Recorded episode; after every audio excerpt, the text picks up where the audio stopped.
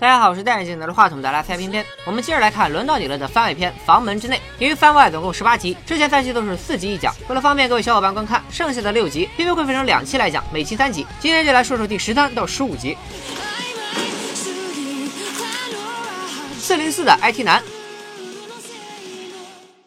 大五男孩儿 IT 男原名江头佑树，大学期间就和校友阿范一起创业，成立了只有一个产品经理加一个程序员的软件公司，梦想着通过技术改变世界。既然要改变世界，那就得是所有年龄层都会用到的产品。阿范想开发一款和健康有关的养生软件，男女老少通吃。IT 男否定了阿范的建议，决定搞个和心情有关的软件。这个软件可以随时随地记录用户的心情，到时候再把它上传到社交网站，没准就火了。阿范上网一查，发现这种管理心情和压力的软件早就有了。IT 男赶紧线上给自己的想法升了个级，说自己想开发的是那种可以管理情绪的软件，和一般的心情管理不同，因为情绪这个东西在全球都是个热词，而且目前网上没有任何关于情绪管理的软件，也就是说市场现在是一片蓝海，就等着他俩往下跳了。反正这俩人是一个敢说，一个敢信。阿范很快就做出了一个测试版，为了让所有人都能轻易上手，软件件设计的特别人性化，总共就俩按钮，加和减。点击加号，心情指数就会上升；点击减号，心情指数就会下降。真正意义上的全手动智障型 APP，能火才怪。但 IT 男还是一本正经的开始向邻居们推销他们的软件。一番扫楼式推广之后，五六二的胖婶婆婆成了他的第一个用户。在胖婶婆婆的冷嘲热讽下，胖婶被迫成为了第二个。有了两个用户之后，IT 男回家就告诉阿范自己要上天啊，不是上火星，因为他预感到这个情绪软件肯定会火，所以准备像业界前辈钱泽市长一样来个私人太空旅行。面对着天马行空的想法，阿范露出了尴尬而又不失礼貌的微笑。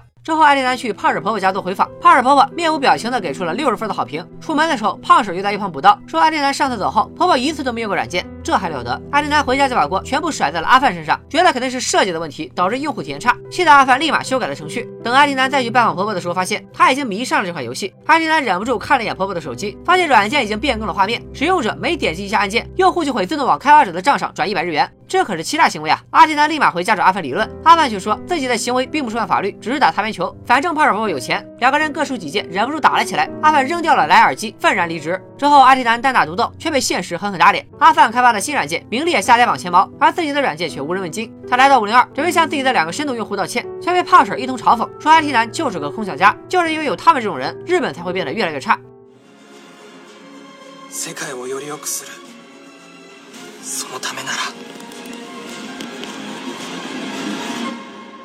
邪魔すんな。僕はどんなことだってやります。俺が正しいんだよ。や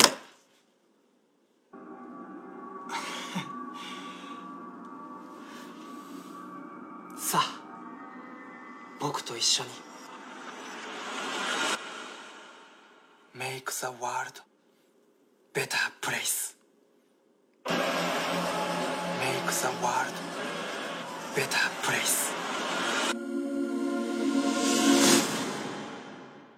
阿蒂男的番外解释了他去五六二的原因，但从这集来看，阿蒂男和婆婆的关系并没有那么好。从婆婆把女友交的纸条给小黑来看，他也并没有那么信任阿蒂男。阿范和阿蒂男打完架之后，扔掉了一直戴着的蓝牙耳机。这个耳机和当时猥琐男跟踪学生妹时戴的耳机很像，会不会就是同一个呢？因为目前 IT 男算是和胖婶一家走的最近的住户，所以很多人觉得 IT 男老面很大。再加上这集番外暴露出 IT 男也是个过于理想化的偏执狂，所以都觉得他要不就是凶手本人，最不济也是负责技术支持的帮凶。但偏偏还是坚持自己在正犯里的观点。胡子叔也好，IT 男也罢，这些没有参加。过杀人游戏的外置位，应该都是编剧设置的烟雾弹，就比如好奇姐和卷发哥。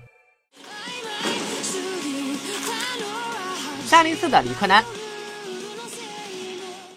本期番外是以理科男开发的 AI 为第一人称讲述的。理科男本名二级唐忍，是一名国际理工大学研究 AI 方向的研究生。他制作了一款 AI 购物助手的实验品，主要用于百货超市的购物。只要对着它报出菜名，它就会找出对应的食谱。可以说比阿迪男的情绪管理软件靠谱多了。どんな食べ物がいいと思いますかビタミン B1、B2 を多く含む豚肉を使った献立はいかがですか Hey Siri，你建议我今天晚上吃什么呀？我不吃东西的。如果可以吃东西的话，我一定只吃巧克力。你去死吧！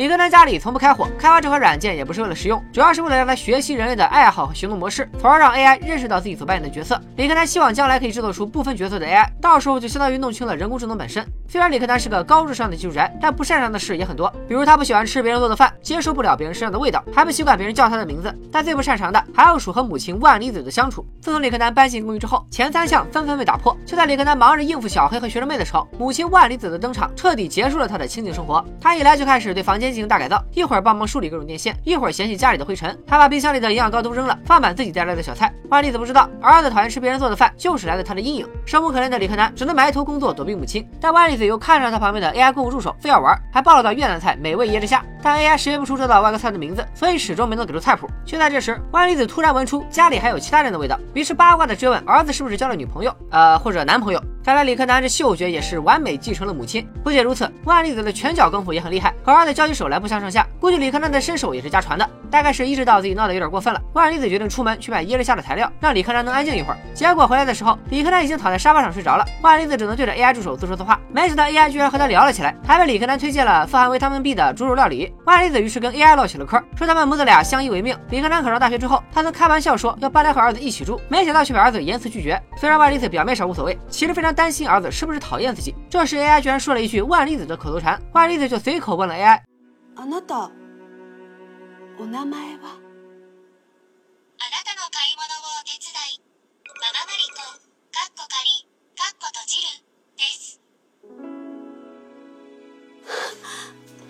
李克南刚好醒了，不好意思的关掉电脑，为自己擅自用万里子数据的事道歉。万里子却开心的抱着李克南的脑袋拼命闻了起来。这时小黑突然送饭上门，万里子放开李克南，抢着出门认亲，问小黑是不是儿子的男朋友，还非要留人家一起吃饭。最后是 AI 福利时间。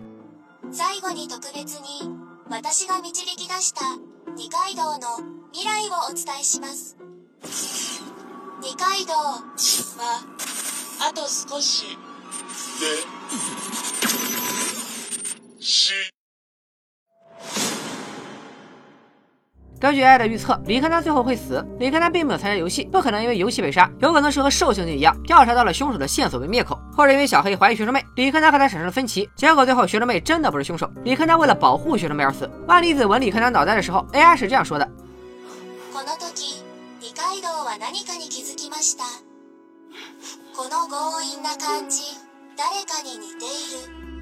很多人以为是在暗示李克南想起了什么线索，开始怀疑学生妹。事实正好相反。本期番外播出的时间是接在正番第十五集之后，李克南刚刚从小黑那里明白，如果喜欢闻一个人的味道，其实就是因为你爱上了他。而番外的剧情都是发生在正番的故事之前，所以当时的李克南还不太确定自己对学生妹的感觉。这两句话的意思就是，李克南突然发现妈妈忍不住要抱着自己的脑袋闻的感觉，其实和自己忍不住要闻学生妹的感觉很像，就是爱一个人的表现。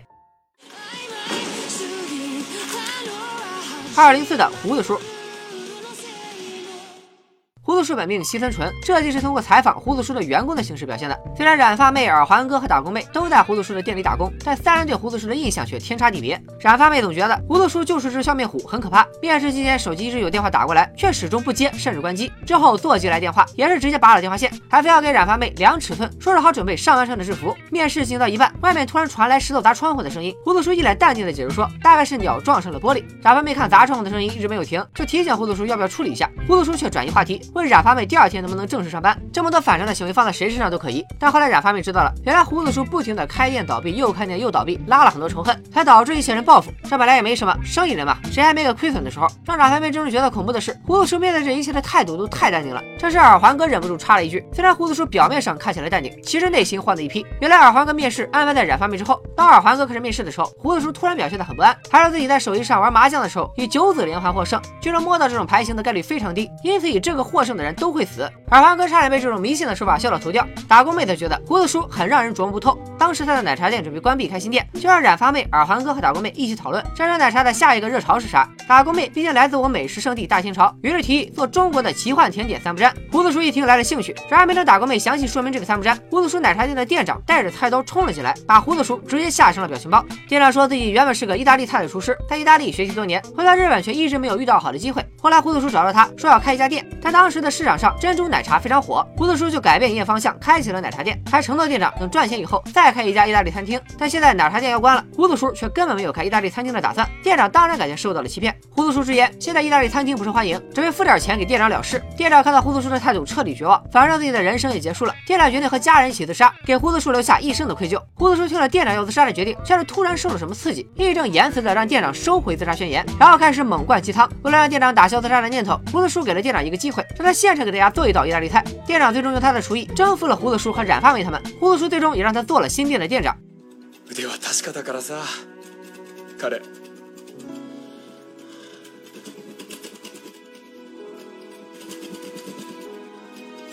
名前なんだっけ染发妹、耳环哥和打工妹都觉得，虽然店长给人印象差别很大，但肯定是个好人。镜头一转，原来采访这三个人的正是五零二的南叔。 失礼します。